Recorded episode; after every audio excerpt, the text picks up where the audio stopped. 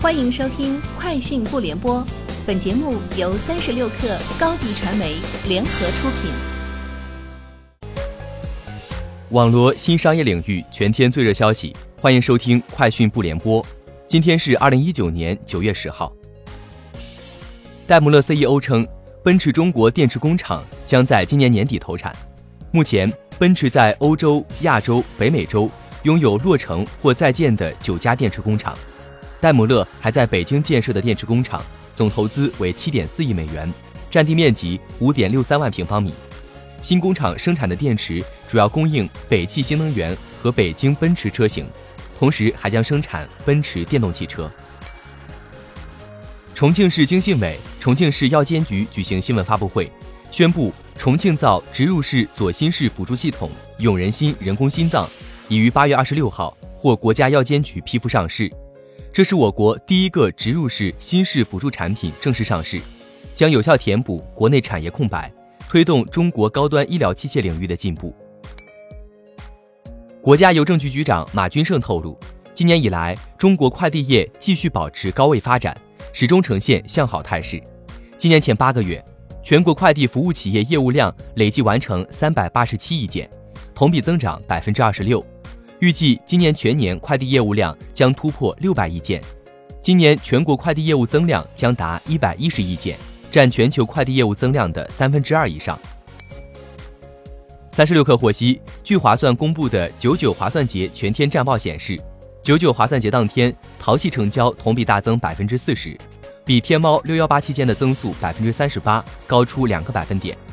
此外，当天订单数破万单品达九百三十三个。销售额破百万元单品达九百一十七件，同时聚划算全平台的产业带订单成交数超过两千八百万笔，同比增长超百分之五百。三十六氪从趣头条内部人士获悉，公司北京内容总经理刘晨、北京产品负责人林成伟都已离职。此外，公司算法中心负责人 Mark、算法部门三位组长、数据中心负责人余瑶、数据分析负责人郭江也已离职。经三十六氪核查，上述成员的信息已在巨头条企业办公系统里无从查找。同时，原巨头条 BU 负责人吴达、算法中心另一位负责人 James 也将离职。不过，目前办公系统中还显示他们全都在任。近日，由一汽集团主导的出行平台奇妙出行已完成基础平台搭建，并获得长春等城市的网络预约出租汽车经营许可证，将首先在长春运营。